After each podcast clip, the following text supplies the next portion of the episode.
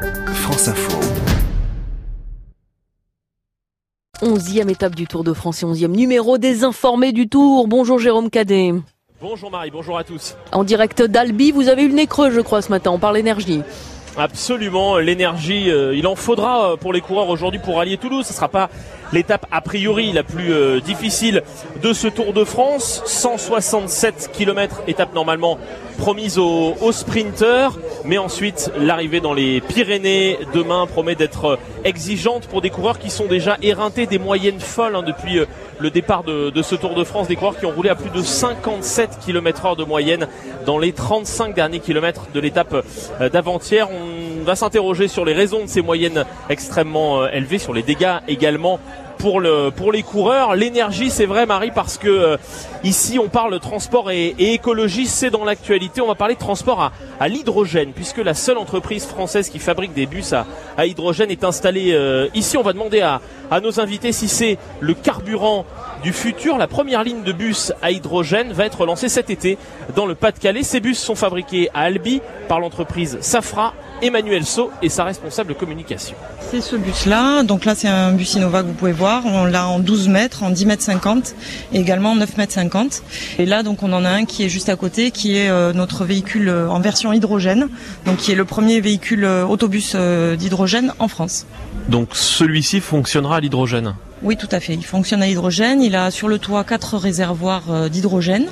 En tout, donc ça fait 30 kg d'hydrogène qui sont embarqués sur le véhicule et euh, un, une pile à combustible Michelin, donc c'est un véhicule français euh, que nous avons livré euh, à l'agglomération Artois-Goël à Lens, dans le nord de la France. Ce bus à l'hydrogène, c'est le vôtre, Vincent Lemaire. Bonjour. Bonjour. Vous êtes le président de la société Safra. Ça y est, l'exploitation a, a, commencé à Lens? Alors, on est en pleine phase d'essai et puis effectivement, dès la rentrée scolaire, l'exploitation va commencer donc sur une nouvelle une ligne qui s'appelle la ligne 6 là-bas. Donc les habitants du Pas-de-Calais embarqueront dans ce bus à partir du mois de septembre. À vos côtés, Angène Ziou, bonjour. Bonjour. Vous êtes professeur à l'école des mines ici à Albi, directeur d'un centre de recherche également. On va commencer par le commencement. C'est quoi l'hydrogène, Angène Ziou? C'est un, un gaz? Oui, c'est un gaz, un, un vecteur énergétique, c'est-à-dire qu'il est il ne produit pas l'énergie directement, mais sa transformation peut produire l'énergie. Comment est-ce qu'on produit de l'hydrogène? Comment est-ce qu'on obtient de l'hydrogène? Alors, il y a deux sources principales. Il y a une source, on va, on va dire grise, hein, c'est l'hydrogène gris euh, qui vient de l'énergie fossile. Par exemple, la transformation du méthane. D'accord. Peut permettre d'obtenir de l'hydrogène, qui est utilisé essentiellement pour l'industrie. Euh, donc ça, ça fait à peu près 4% euh, de l'hydrogène euh, qui est produit. Et ce qu'on vise à terme, c'est de l'hydrogène vert produit à partir des ressources renouvelables telles que la biomasse, telles que l'éolien, euh, telles que l'électrolyse. Donc voilà, c'est un gaz léger et non polluant. Parce qu'aujourd'hui, l'essentiel de l'hydrogène est produit à partir d'énergie fossile. Voilà. Donc non renouvelable. Non renouvelable. Donc ça n'est pas forcément euh, une énergie propre. Elle n'est pas propre, mais elle participe quand même. La production d'hydrogène permet quand même de réduire les émissions de CO2 par deux. Et si on va plus loin et qu'on arrive à la produire par des ressources renouvelables, là, l'équation environnementale sera formidable parce qu'on ne produit pas d'émissions, on ne produit que de la vapeur d'eau. Donc c'est une énergie très propre. Vincent Lemaire, comment est-ce qu'on produit de l'hydrogène qui soit propre? Je crois que c'est le cas euh, d'ailleurs pour les bus dont on a parlé euh, dans l'agglomération de Lens. Sur Artois Goël, euh, c'est intéressant parce qu'ils produisent leur hydrogène sur place dans le dépôt d'autobus à partir d'eau. Donc ils ont fait le, le choix le meilleur, une énergie particulièrement propre. Ils produisent l'hydrogène et puis on la comprime dans notre autobus. Hein, on, la on va la stocker sur le toit du véhicule dans des bouteilles à 350 bars à haute pression pour faire du courant à bord tout au long de la journée. Comment cet hydrogène permet-il à vos bus d'avancer? Comment est-ce qu'on transforme l'hydrogène qui est sur le toit, stocké en électricité qui fait progresser le véhicule En fait, un autobus, une, auto, une automobile à hydrogène, c'est un véhicule fondamentalement électrique qui va avancer avec un moteur électrique. L'hydrogène va donc euh, être transformé à travers un appareil qui s'appelle une pile à combustible, effectivement en électrons. Euh, et cet électron va, utiliser, va être utilisé dans le, dans le moteur électrique. Pour le voyageur, qu'est-ce que ça change?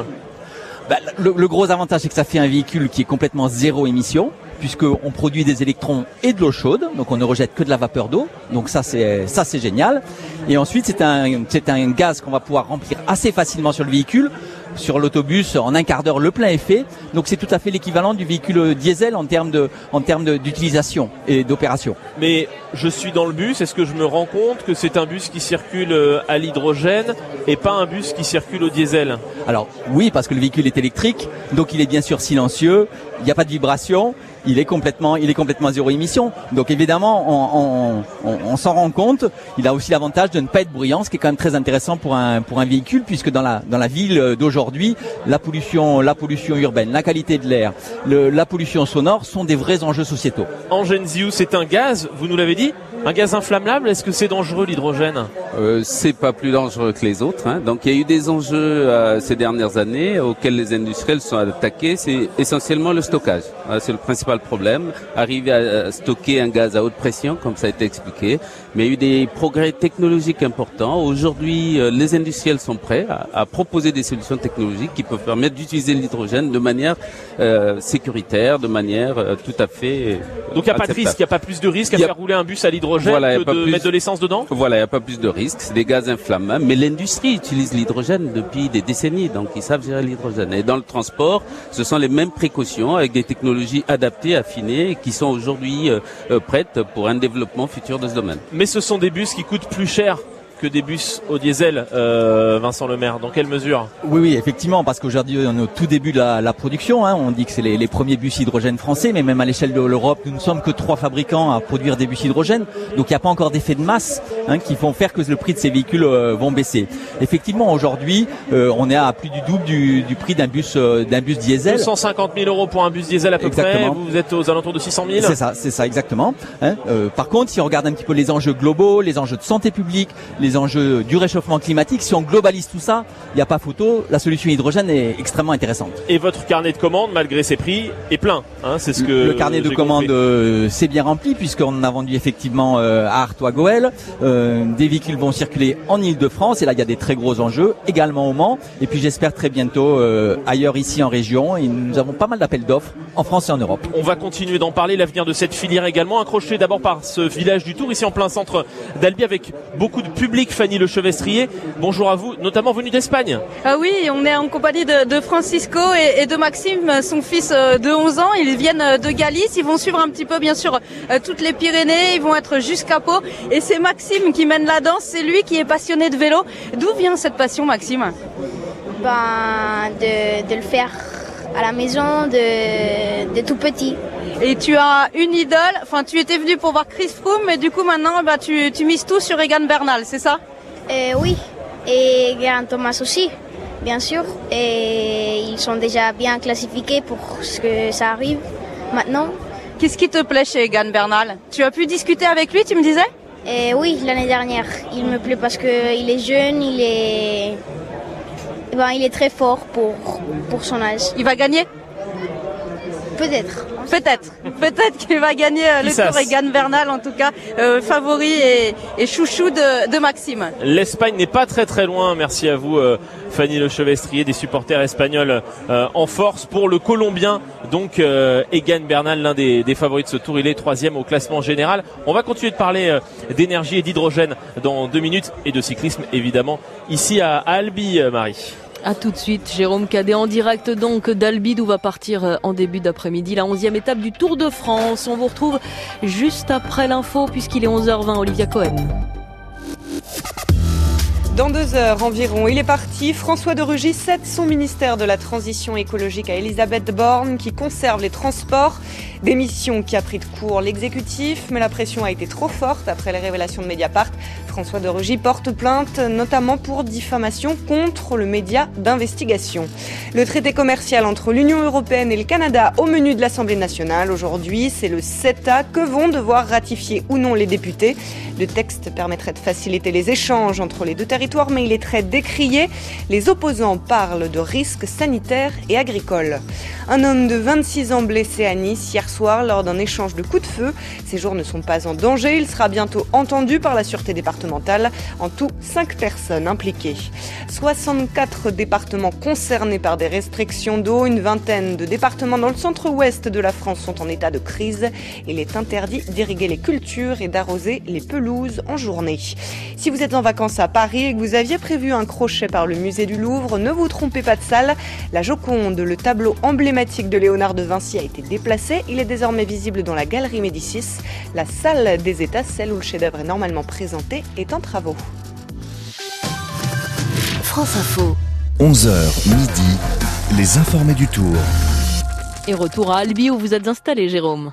Avant la onzième étape euh, du tour, a priori réservée aux sprinters, mais le public albigeois attend ici l'enfant du pays, Lilian euh, Calmejane, qui euh, bah, peut-être va, s'illustrer euh, aujourd'hui. On, va voir ça notamment avec son manager, le manager de l'équipe Total Direct Énergie, Jean-René Bernaudot, qui sera notre invité dans une demi-heure. Avant cela, notre dossier ici à Albi où sont produits les seuls bus français qui roulent à, à l'hydrogène. L'hydrogène est-il le carburant du futur? Avec moi, Vincent Lemaire, président de la société Safra, Angène Ziou, professeur à l'école des mines d'Albi, directeur de centre de recherche. On va retourner dans vos ateliers, Vincent Lemaire, pour lever un doute, c'est celui de l'autonomie de ces véhicules. Emmanuel So est la responsable de communication de votre entreprise. Avec 30 kg d'hydrogène, on arrive à circuler au minimum 300 km dans la journée.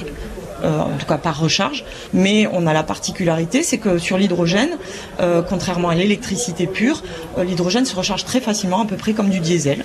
Donc pour arriver à, recharger 30 kg comme ça d'hydrogène, il faut compter à peu près 15 minutes, ce qui est vraiment très facile à, réaliser en cours de journée si l'agglomération a besoin de, de rouler plus de 300 ou 350 km. En Genziou, l'hydrogène, ça se stocke un plein en 15 minutes, ça c'est le gros avantage. Oui, ça se stocke donc euh, sous deux formes, hein, donc sous forme d'énergie électrique, batterie. Donc Monsieur le Maire l'a expliqué tout à l'heure. Et donc ça vous permet d'avoir une certaine autonomie qui peut aller jusqu'à 700 km quand même. Jusqu'à 700 km. Voilà, on arrive à faire des batteries qui vous permettent de faire un Toulouse-Paris euh, sans avoir besoin de, de, vous alimenter. Quand vous parlez de 700 km, c'est avec quel type de véhicule? Avec des véhicules utilitaires. Euh, que vous pouvez avoir. Donc camionnette. Euh, voilà, c'est ça. Donc euh, les batteries aujourd'hui sont suffisamment puissantes pour avoir une autonomie qui permette de faire des distances relativement importantes. Ça veut dire que demain, on pourrait faire rouler d'autres véhicules que des bus. Des voitures, il y en a déjà qui fonctionnent à, à l'hydrogène, Vincent Lemaire, mais c'est assez réduit. Oui, effectivement. Euh, alors d'abord, il n'y a, a, pas de constructeurs européens. Hein, c'est plutôt les Asiatiques qui sont vraiment leaders dans le monde de, de l'automobile. Euh, pour le moment, il y a beaucoup de choses à faire sur le véhicule lourd, où il y a des très gros enjeux. Donc vous avez compris que le, le bus urbain, ça c'était notre notre sujet, répondant aux enjeux de la mobilité urbaine, euh, du développement durable, euh, de la pollution, de la pollution de l'air, etc. Euh, il y a beaucoup à faire dans le monde du camion, du fret. Il y a beaucoup de choses à faire dans le monde du véhicule interurbain de transport de personnes qui ont besoin de faire au moins 500 km par jour. Vous savez, ces véhicules que les conseils, dans lesquels les, conseils régionaux ont investi pour faire, par exemple, un Toulouse-Montpellier en Occitanie. Euh, voilà, là il y aurait, il y a beaucoup beaucoup de véhicules à développer sur cette nouvelle technologie. Il existe des voitures, vous l'avez dit, elles ne sont pas produites en, Europe, mais elles sont beaucoup plus chères que les véhicules euh, aujourd'hui euh, diesel ou, essence. Qu'est-ce qui manque pour faire baisser les prix, Vincent Lemaire, parce que c'est un peu la, la clé finalement? Ben, bien sûr, c'est la massification, mais c'est aussi que l'industrie s'empare du sujet. Et c'est vrai qu'en France et en Europe, on a euh, peut-être la chance de voilà de réindustrialiser notre pays via ce via cette euh, cette industrie. Il y a des très beaux leaders. Euh, je pense à Michelin, à Forestia, qui investissent Vous beaucoup. Travaillez avec Michelin. Votre bus, il est 100% français. On voilà. Pas dit. Et ça, ça c'est c'est vraiment pour nous exceptionnel parce que des petites entreprises comme nous, avec 240 emplois à Albi, pouvoir accéder à, à ces à ces entreprises là, ça c'est formidable. Et c'est comme ça qu'on peut effectivement, je pense regagner dans notre pays le challenge économique. C'est l'un des dossiers qui est sur la table de la nouvelle ministre de l'écologie et des transports, Elisabeth Borne, qui va prendre ses fonctions euh, en tout début d'après-midi. Un plan hydrogène a été lancé l'an dernier, pas par le précédent ministre, mais par celui d'avant, euh, Nicolas euh, Hulot. L'objectif en Genziou, c'est de mettre en place une, filière française en fait qui parte de vous, les chercheurs, les scientifiques, et qui aille jusqu'aux industriels. Oui, effectivement. Ce qu'il faut savoir, c'est que vous avez posé l'action de savoir ce qui manque pour que cette filière se développe. En fait, il faut copier le modèle des pétroliers. Qu'est-ce qu'ils ont fait? Les pétroliers produisent euh, des, des hydrocarbures.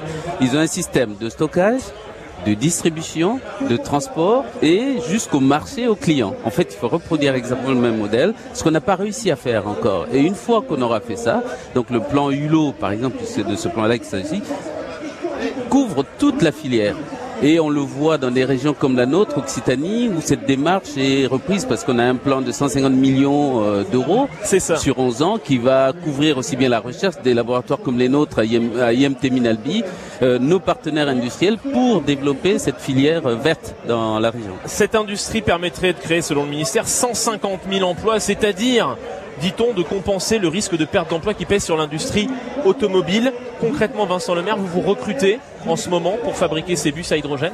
Oui, oui. Aujourd'hui, il y a déjà 90 personnes qui travaillent, euh, qui travaillent sur ce produit-là.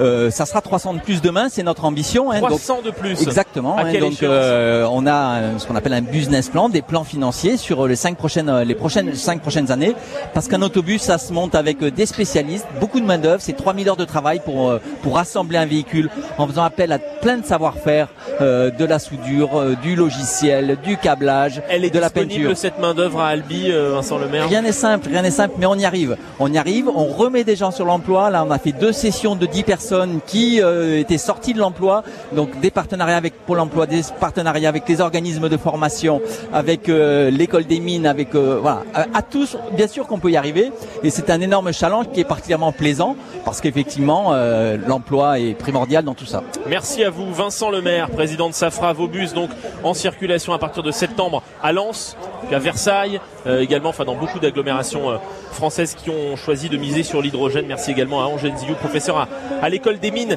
ici à, Albi. Retour auprès du public.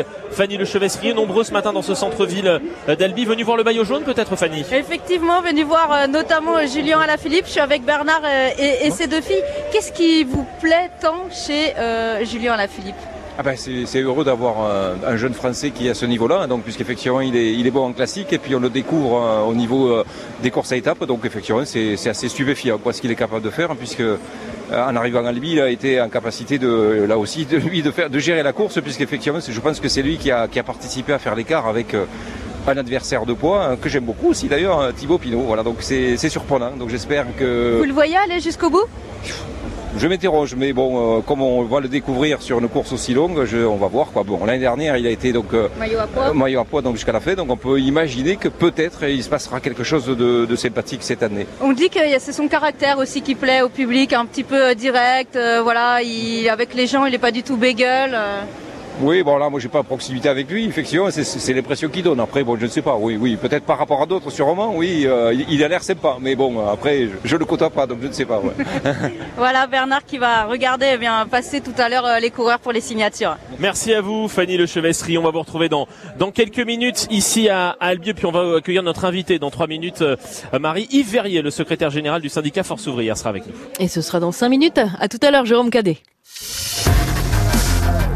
Suivez le Tour de France sur France Info avec Domitis et ses 100 résidences seniors en France. Des appartements et des services pour vivre l'esprit libre. Domitis, fournisseur officiel du Tour de France. France Info Météo avec le CIC, banque numéro 1 au podium de la relation client 2019. CIC, construisons dans un monde qui bouge. Avec Christine Peña. Jusqu'à ce soir, le temps va rester sec pratiquement partout, excepté sur les Pyrénées où les nuages vont rester agglutinés aujourd'hui, donnant quelques averses parfois orageuses cet après-midi et ce soir. Demain, petite faiblesse de notre anticyclone. Du coup, le mauvais temps en profite pour s'infiltrer sur le nord-ouest. Simplement, hein, entre la Bretagne, la Normandie, les Hauts-de-France. Ailleurs, il fera beau. Et puis samedi, l'air chaud en provenance d'Afrique du Nord va commencer à remonter en direction de la France. Quelques orages éclateront samedi en montagne uniquement. En plaine, il fera beau. Dimanche, de nouveau très sec et très chaud, ensoleillé. Et la chaleur s'imposera sans difficulté à partir de dimanche. Pour le début de la semaine prochaine, c'est certainement le départ d'un nouvel épisode caniculaire qui concernera pas mal de régions. Passez une bonne journée avec nous sur France Info. Il est 11h30. France Info. De poids, ouvrez l'info.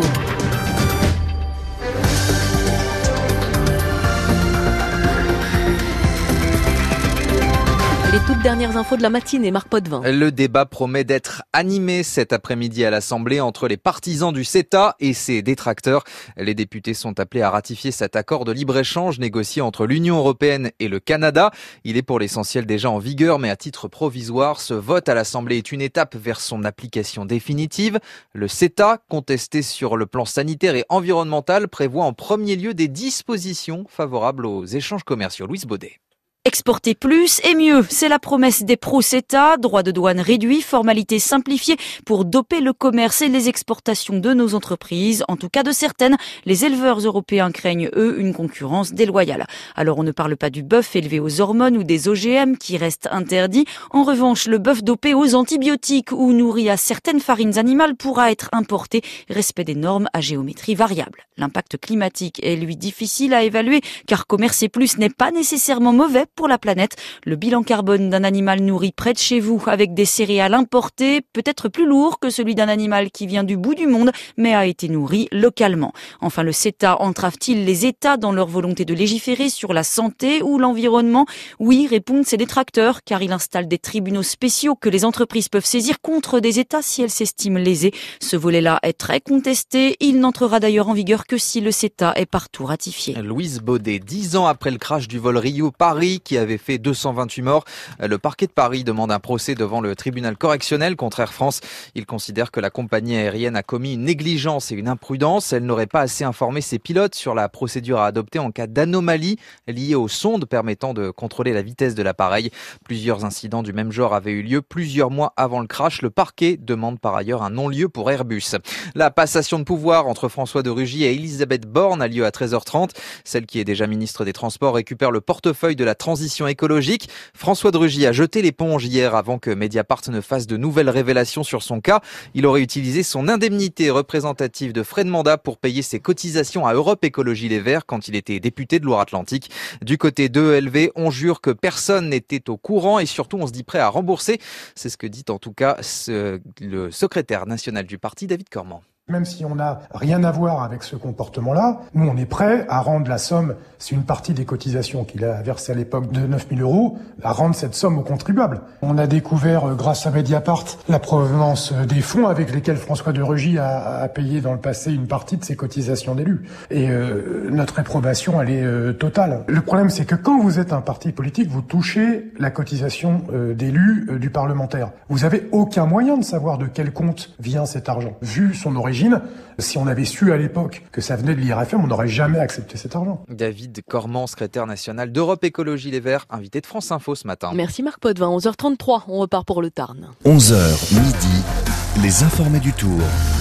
Albi, où nous attend Jérôme Cadet pour la suite des informés du Tour avant cette onzième étape. Et avant de parler de la course avec deux patrons d'équipe qui vont nous rejoindre dans dix minutes, on va parler cyclisme et syndicalisme avec Yves Verrier, secrétaire général du syndicat euh, Force ouvrière qui nous rejoint à l'instant présent dans la caravane du Tour avec vos véhicules. Pour quelle raison?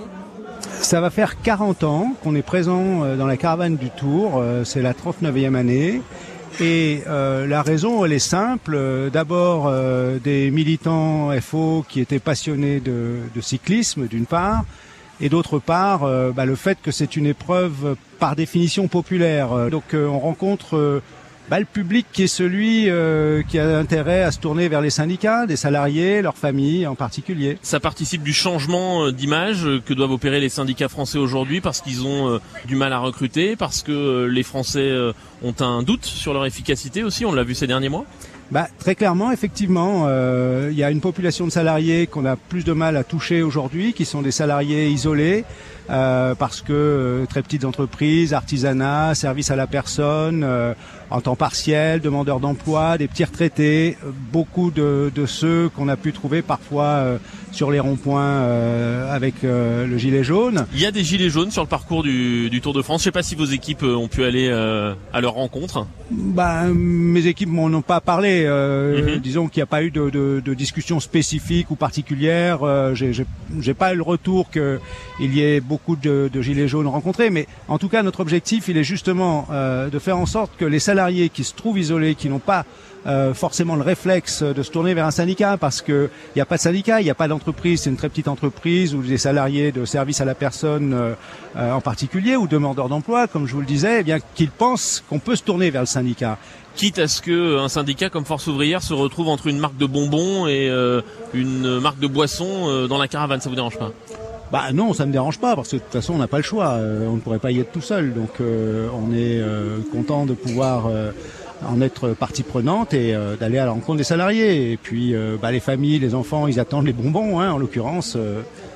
Vous faites attention à ce que vous distribuez. On parle de ce que les marques distribuent. Il y a des parlementaires français qui sont inquiétés euh, de l'empreinte écologique du Tour de France au début de, de, cette édition. Vous distribuez des goodies en plastique qui vont ensuite dans la nature, euh, Yves Alors, on essaye d'éviter de distribuer des goodies qui partent dans la nature. Ils sont en plastique pour certains d'entre eux, c'est vrai. Euh, bon, pour tout vous dire, le mécontentement que euh, provoque euh, les voitures FO dans la caravane du Tour, c'est qu'on distribue peu de goodies parce qu'on n'a quand même pas les moyens des grandes marques, des grandes enseignes qui distribuent massivement. Euh, nous, ce qu'on distribue, c'est aussi de l'information. Alors, c'est vrai qu'on distribue un petit peu de goodies. C'est vrai que c'est une réflexion qui est la nôtre maintenant. Vous vous rendez compte de ce que vous dites, Yves Les gens euh, se plaignent que vous distribuez pas assez de goodies. Et dans le même temps, on a des élus qui disent il faut arrêter de distribuer des goodies parce que ça pollue. Là, on est vraiment dans le concret, dans, dans comment on peut avancer sur la protection de, de l'environnement. Bah, c'est pas contradictoire. Euh, les gens viennent avec leurs enfants souvent et les enfants, ils attendent euh, qui une casquette, qui des bonbons, etc. Bon, ça c'est normal. Après, à charge pour euh, l'offre de faire attention à l'offre euh, qui est la sienne. Et de s'adapter alors. Bah exactement, c'est une réflexion qui est la nôtre. On, on est très attentif euh, maintenant à ces questions environnementales en termes de consommation, quelle qu'elle soit, pour le fonctionnement de l'organisation syndicale au quotidien. Alors il y a un grand rendez-vous pour le Tour de France demain, c'est l'arrivée dans les Pyrénées. Il y a un grand rendez-vous pour vous, euh, secrétaire général du syndicat Force ouvrière, c'est la présentation du rapport sur la réforme des retraites que fera Jean-Paul Delevoye, le haut-commissaire à la réforme. Il présente son rapport demain à, à Édouard Philippe. Qu'est-ce que vous craignez, Yves Verrier Un report du départ de l'âge euh, légal à la retraite? A priori, le, gouvernement l'a exclu. On craint beaucoup de choses, hein. on l'a dit depuis le départ, euh, le système universel que veut mettre en place le gouvernement, nous ne sommes pas d'accord sur le principe même, parce que pour résumer, le système universel, euh, c'est une réforme paramétrique permanente entre les mains du gouvernement. À tout moment le gouvernement, les gouvernements demain euh, pourraient jouer si ça se mettait en place sur la valeur du point à l'achat, sur la valeur du point au moment de la conversion en pension au moment du départ à la retraite et on voit très bien que euh, ce sera un outil entre les mains du gouvernement pour euh, soit réduire la pension, soit inciter en réduisant le niveau de la pension à partir plus tard. Mais là il y a 42 systèmes, euh, Yves Verrier. Oui, eh bien le Premier ministre dans son allocution devant le Parlement de politique générale a dit nous avons en France 42 régimes de retraite qui délivrent une retraite convenable aux Français. Où est le problème? Ben, Le problème, c'est qu'il y a un déficit. Euh, 10 milliards d'euros en, en, 2022 Non, on peut pas raisonner de cette façon-là. On assure la retraite euh, de 16, 17 euh, millions de salariés. Évidemment, il y a un problème démographique euh, devant nous, mais l'allongement de la durée de la vie, l'allongement de l'espérance de vie, il est aussi le résultat de la protection sociale, le fait qu'on a une protection sociale qui certes coûte à la collectivité, mais qui permet à tout un chacun de se soigner. On a un système de retraite qui évite aux salariés de s'épuiser jusqu'au bout et donc qui lui permet euh, de vivre plus longtemps une fois qu'il a arrêté de travailler. C'est et pour le euh, déficit, qu'est-ce qu'on fait? mais le déficit, euh, si on prend les 140 milliards d'euros d'aide publique aux entreprises chaque année, on en parle. Si on prend le CICE qui est doublé cette année, qui fait 40 milliards d'euros, on en parle. Ça fait combien d'emplois à la clé? Est-ce qu'on a été capable hmm. de mesurer l'effectivité de la création d'emplois due aux aides publiques aux entreprises? Les 140 milliards d'euros d'aide publique aux entreprises, c'est Monsieur Darmanin hein, qui les a évalués. C'est pas moi qui les invente. Le ministre de l'Action et des Comptes Publics, Yves Verrier, on a parlé. Vous avez suivi euh, les euh, militants de Force ouvrière qui sont sur le Tour de France vous suivez la course? Vous avez un coureur que vous suivez particulièrement ou que vous espérez voir briller d'ici la fin de ce tour? Bah, on aimerait bien qu'il y ait un Français qui gagne à un moment ou un autre quand même. Euh, ce serait pas mal, ouais. Alors lequel? Je sais pas. Euh, Bardet, Pinot, euh, Alain Philippe qui brille en ce moment et qui est toujours en jaune. J'espère qu'il le sera encore peut-être jusqu'au bout, on va voir. Merci à vous Yves Verrier, secrétaire général du syndicat Force ouvrière, invité des informés du Tour ce matin. Les informés qui se poursuivent dans quelques secondes. Restez connectés à France Info. Toute l'actualité, des alertes, des vidéos avec l'application mobile France Info. Il est 11h40. Voici euh, les principaux titres de cette fin de matinée avec Olivia Cohen. Plusieurs centaines de millions d'euros, c'est le montant de la facture des dégâts causés par les Gilets jaunes depuis novembre dernier. Un rapport publié ce matin indique que les centres-villes, notamment à Lyon, Bourges ou encore Valence, ont été durement éprouvés. Après sa démission, François de Rugy dénonce un lynchage et porte plainte pour diffamation contre Mediapart. Edwy Plenel, le patron du média en ligne, a démenti ce matin sur France Info, parlant de révélation d'intérêt général. François de Rugy doit passer le relais à Elisabeth Borne dans moins de deux heures maintenant au ministère de la Transition écologique. Il entend reprendre ses fonctions de député de Loire-Atlantique. Les hommes homosexuels qui voulaient donner leur sang devaient jusqu'ici être abstinents pendant un an, une période qui vient d'être réduite à mois. Annonce aujourd'hui du ministère de la Santé qui parle d'une première étape. Le procès du narcotrafiquant El Chapo touche à sa fin aujourd'hui à New York. Après plus de 30 ans à bâtir un empire de la drogue, Joaquin Guzman risque la perpétuité. Il a été surnommé El Chapo, le courteau, en raison de sa petite taille. Un roi lion plus vrai que nature sort dans les salles aujourd'hui, 25 ans après le dessin animé, un remake en 3D avec des dialogues et un scénario quasi identique. Disney a investi 250 millions de dollars dans ce nouvel opus. France Info. Passation. 11h midi, les informés du tour.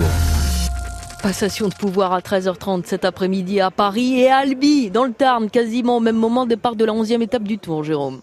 C'est vrai, juste, juste après 13h30, mais a priori pas de passation de pouvoir de prévu aujourd'hui sur euh, le Tour de France. Julien Alain-Philippe devrait rester en jaune, mais enfin ce tour est tellement surprenant, il se passe des choses tous les jours depuis le départ qu'on va rester euh, extrêmement prudent. Ce n'est pas notre invité qui va me démentir, Jean-René Bernaudot, bonjour. Oui, bonjour. Manager de l'équipe Total Direct Énergie, merci de nous rejoindre dans les informés du Tour ce matin. Notre consultant Jean-François Bernard est là également, bonjour Jeff. Bonjour. Et Fabrice Rigobert, la voix du cyclisme à France Info, bonjour Fabrice. Bonjour. Jean-René Bernaudot, ce début de tour, pour vous, est-ce que vous attendez l'éclaircie qui va vous permettre euh, de gagner cette étape que vous, attendez? Bah Écoutez, il, se déroule comme on avait prévu. C'est un tour très exigeant.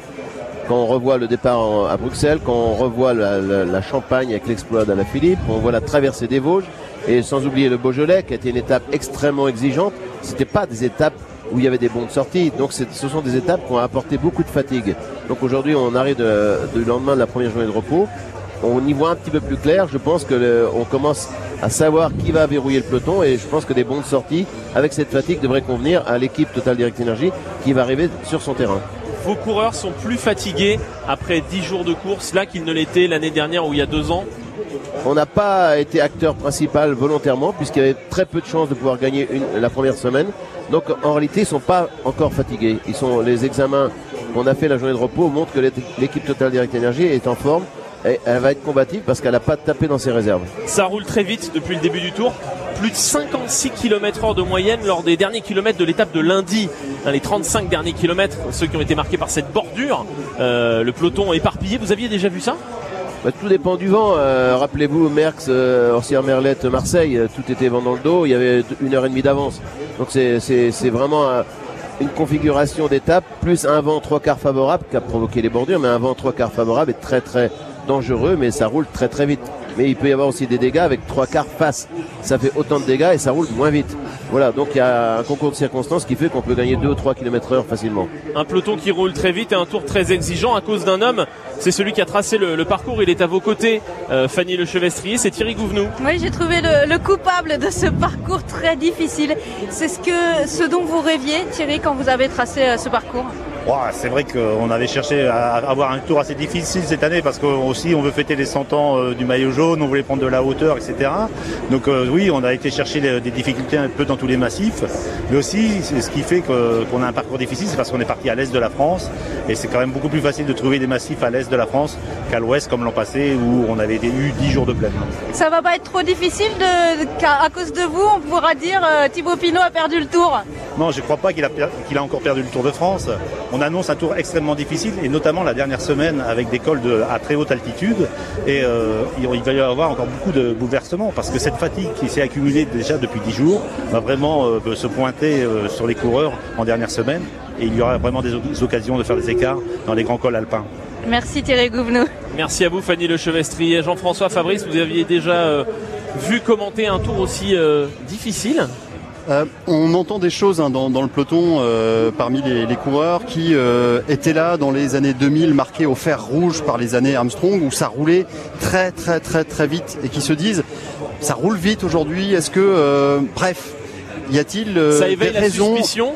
Euh, on a été marqué au fer rouge et on est forcé aujourd'hui euh, de se poser des questions. Après, on ne peut euh, non plus jeter l'opprobre sans aucune justification et, sans fait concret.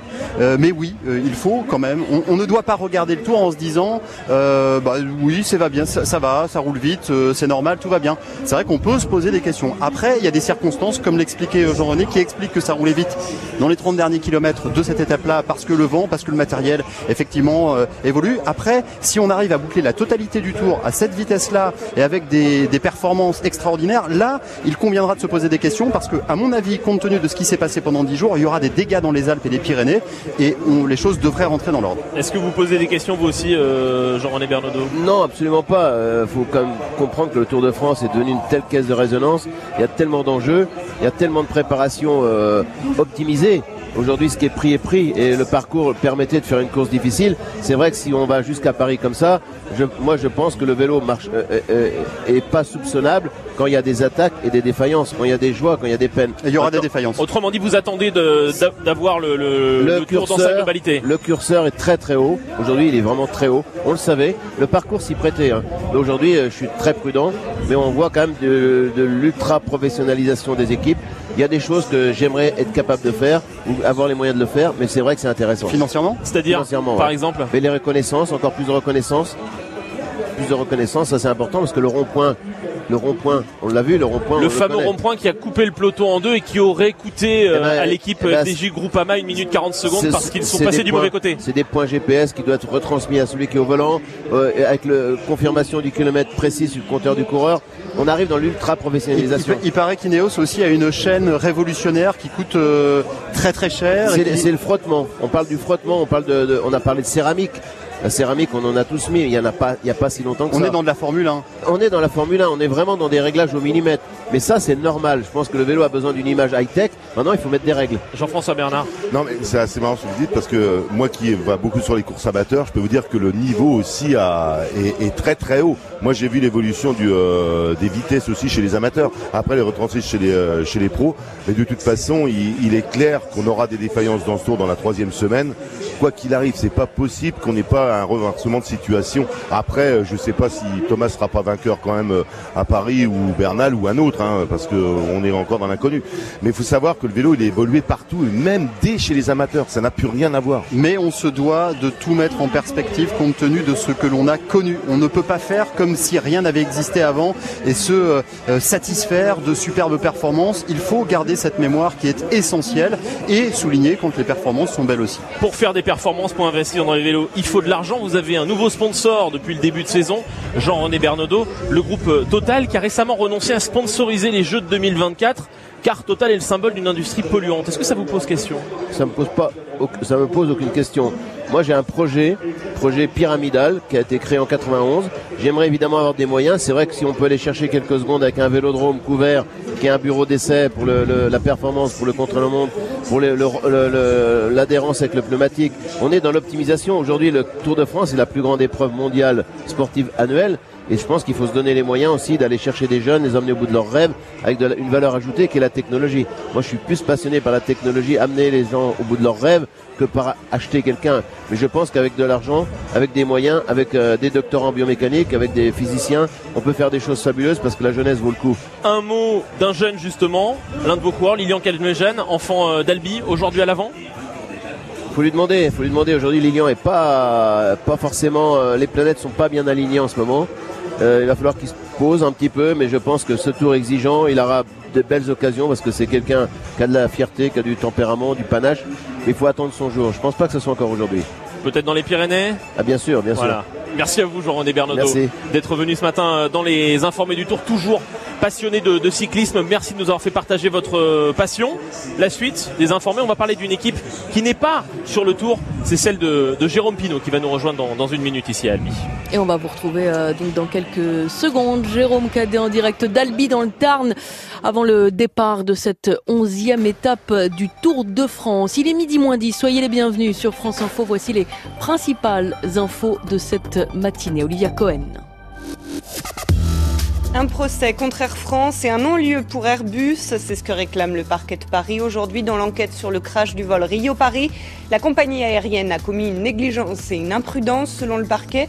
L'accident a fait 228 morts il y a 10 ans. Il passe le relais à Elisabeth Borne dans moins de deux heures. François de Rugy quitte le ministère de la Transition écologique et solidaire. Démission après les révélations de Mediapart sur son train de vie et sur l'utilisation de ses frais de mandat de député. Il parle de lynchage et porte plainte pour diffamation contre le média en ligne. Ces détracteurs dénoncent des risques sanitaires. Le traité commercial entre l'Union européenne et le Canada au menu de l'Assemblée aujourd'hui, c'est le CETA que vont devoir ratifier ou non les députés. Le texte est déjà appliqué à titre provisoire. Il permet de faciliter les échanges entre les deux territoires. Il pourrait passer devant Avatar, l'actuel leader en termes de recettes. Un roi lion en 3D sort aujourd'hui sur grand écran. Disney propose des dialogues et un scénario quasi identique au dessin animé originel. Et puis une vingtaine de départements dans le centre-ouest de la France sont en état de crise. 64 en tout sont concernés par des restrictions d'eau. Il est interdit d'irriguer les cultures et d'arroser les pelouses en journée. France Info. Conseil des ministres en cours, on sera à l'Elysée dans les minutes qui viennent et aux alentours de 13h30, vous suivrez en direct la passation de pouvoir entre François de Rugy et Elisabeth Borne. 11h midi, les informés du tour. Et avant cela, donc la dernière euh, partie des informés, toujours à Albi avec vous, Jérôme Cadet. Avant cette onzième étape du Tour de France, 167 km entre Albi et Toulouse que vont vous faire vivre sur France Info, Fabrice Rigobert, Jean-François Bernard, qui sont euh, à mes côtés. Jérôme Pinault nous rejoint, bonjour. Bonjour, bonjour à tous. Manager de l'équipe Vital Concept BNB Hotel. C'est un crève-cœur d'être là pour vous ce matin. Jérôme, votre équipe n'a pas été invitée sur ce tour. Comment est-ce que vous euh, vivez cela? Vous avez réussi à, digérer cette euh, décision prise il y a plusieurs semaines? Ah, C'est des décisions qui sont difficiles à digérer. Je crois que quand on a participé comme moi à 14, à 13 Tours de France, euh, on a fait partie de la fête pendant tant d'années. C'est compliqué de ne pas y venir et de ne pas emmener surtout mes coureurs puisque quatre d'entre eux connaissent très bien les joies du tour, la victoire sur le tour pour certains. Donc c'est difficile, mais ils sont dans un endroit euh, ultra, ultra bucolique du côté de Aigleton en stage. Ils sont en train d'oublier là-bas. Et voilà. Et on les a mis au, vrai, au, au vert. Ils s'entraînent dur. Ils s'entraînent d'une pour, euh, pour une chose, oublier cette déception et surtout euh, montrer très vite que l'an prochain on ne pourra pas faire sans nous. Ça ne remet pas l'existence de l'équipe en, en, cause, cette non-participation au Tour de France? Heureusement que non, heureusement que non. Non, non, on a un projet sur le long terme, je l'ai dit. La société Vital Concept euh, avec Monsieur Etienne et, BNB Hotel, euh, je suis très soutenu. Les, les, sponsors sont là pour euh, très longtemps. Ils croient dans notre projet, ils croient en notre avenir et ils sont là pour encore un petit moment parce que on est sur le départ, on est une jeune équipe, un jeune projet. C'est pas facile. Je vous dis pas qu'il va y avoir beaucoup de projets à venir parce que c'est de moins en moins clair avec tout ce qui se met en place. Mais en tout cas, nous, on va s'accrocher et on compte bien être ici à vélo l'année prochaine. Comment se fait la sélection, euh, Fabrice Rigobert, euh, pour le, le, Tour de France et Christian Prudhomme, euh, tout seul qui, qui décide, le patron du Tour? il, il, a des intérêts économiques à, à défendre. le Tour de France, c'est une entreprise. Il est tenu d'intégrer les formations Pro Tour d'office et ensuite il y a des formations invitées. Il y en avait 4 cette saison. Il avait pris la décision euh, de prendre la première du euh, classement de deuxième division et ensuite il a effectué un choix euh, en fonction des résultats sportifs. Ce sont ces choix-là qui sont un peu plus sujets à caution. La question qui se pose aujourd'hui, c'est sachant qu'il y a de nouvelles équipes Pro Tour, le Pro Tour va grossir l'année prochaine. comment est-ce que votre équipe va-t-elle pouvoir eh bien faire partie des invités ou pourquoi pas intégrer le Pro Tour? Est-ce que c'est le projet Non, le projet il n'est pas d'intégrer le Pro Tour puisque en plus de cela, on... parce que c'est la seule chose qui garantit hein, de faire le Tour de France. C'est la seule chose, sauf que pour avoir euh, une chance de faire partie du Pro Tour à partir de l'an prochain, 2020, 2021, 2022, il faut avoir fait trois saisons d'existence. Donc le nouveau venu, il a même pas le droit de postuler à. Et vous, c'est votre deuxième. Et nous, c'est notre deuxième. Donc on est en manque de points. Donc on fera pas, on fera pas le World Tour. Comment on peut faire?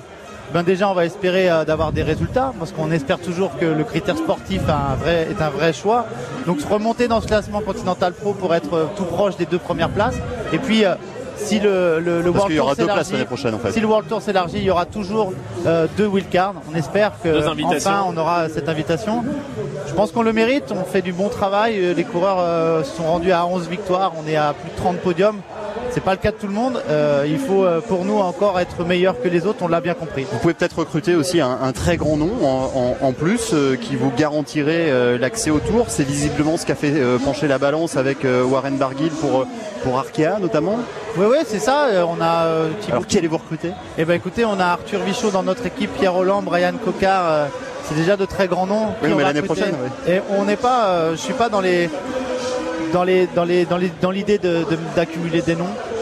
Il y a des réussites pour certains et d'autres c'est de vrais échecs. Euh, recruter un nom, ça ne vous donne pas une garantie euh, de performer. Faire des courses, c'est une chose. Y performer, c'en est une autre. On a une équipe qui a deux ans. On va la renouveler à 15% cette année. C'est déjà beaucoup, je trouve. On peut pas tout changer comme ça. Si on veut garder euh, un- une ligne dans la performance, on doit aussi faire preuve de stabilité. Et je m'attacherai à faire preuve de stabilité. Vous avez parlé de Pierre Roland, c'est un coureur auquel le public du Tour de France est évidemment euh, très attaché. On se souvient de ses succès, notamment au sommet de l'Alpe d'Huez. Il sera encore avec vous l'an prochain? Bien sûr, ils sont, sont engagés euh, pour deux années. On est en train de, de renégocier. J'ai très bon espoir de voir Brian encore à nos côtés pour deux années. Donc tout est dans la stabilité. On est euh, très, euh, très à l'écoute de ce qui se passe sur le- les routes du Tour. J'ai qu'un regret, c'est qu'avec ce parcours-là et si on a vu tous nos, tous nos coureurs dans la bonne, la très bonne forme, on aurait pu euh, exister dans ce temps. Vous restez avec nous, euh, Jérôme Pinon. On va retrouver Fanny Le Chevestrier qui est auprès du public albigeois qui attend essentiellement un coureur, euh, Fanny. Oui, je suis en compagnie euh, de, de Gaël, euh, cycliste, euh, ancien cycliste. Euh, lui, c'est, il attend surtout euh, Lilian Calmejane. Vous êtes un de ses amis. euh, dans quelle forme est Lilian? Cette année, moyen par rapport aux autres années, mais j'espère euh, qu'il va, euh, va nous impressionner quand même, parce qu'il a toujours des ressources. Et Julien, qu'est-ce que vous en pensez, Julien Alaphilippe Est-ce qu'il peut aller au bout? C'est toute la, la question qu'on se pose tous, quoi. Franchement, euh, oui, je pense qu'il peut y arriver. Cette année euh, est quand même assez impressionnant par rapport aux autres années. Et- Ce tour vous plaît? Oui, beaucoup. Ça bagarre euh, assez régulièrement. Et euh, c'est assez intéressant à voir. Voilà. Eh ben, on va te suivre. En tout cas, il y aura du suspense. C'est ce qu'il me disait aussi Gaël euh, dans les Pyrénées. Et un peu de scepticisme hein, vis-à-vis de Lilian Calmejane, même si les Albigeois espèrent qu'il va se, se ressaisir. On a parlé de Julien Alaphilippe. Jérôme Pinot, vous avez couru dans cette équipe euh, Quick Step. C'est la bonne équipe pour euh, Julien Alaphilippe. Ben, c'est la très très bonne équipe. Il, est- il fait partie pour moi de la meilleure équipe du monde dans ses caractéristiques à lui. Euh, il est euh, parmi ces coureurs qui euh, sont capables de s'imposer partout et il est dans une équipe qui est très professionnelle, très bien organisée. Il est en train de faire naître aussi un grand espoir chez les gens. Et je crois que c'est aussi la particularité de Julien, c'est de, raviver des choses chez nous, les spectateurs, les passionnés. On est tous passionnés. L'espoir de le voir sur le podium à Paris est né par ses, par performances cette semaine. Pourquoi pas? Pourquoi pas? Avant cela, cette étape vers Toulouse. Jean-François Bernard, forcément au sprint. Oui, je pense, hein, même si on aura cette petite échappée euh, de tous les jours. Mais oui, oui, non, elle est destinée. Il y a le maillot vert quand même qui est en jeu. N'oublions pas que si Sagan aujourd'hui venait à s'imposer, il se rapprocherait quand même vraiment de ce septième sacre euh, sur le tour.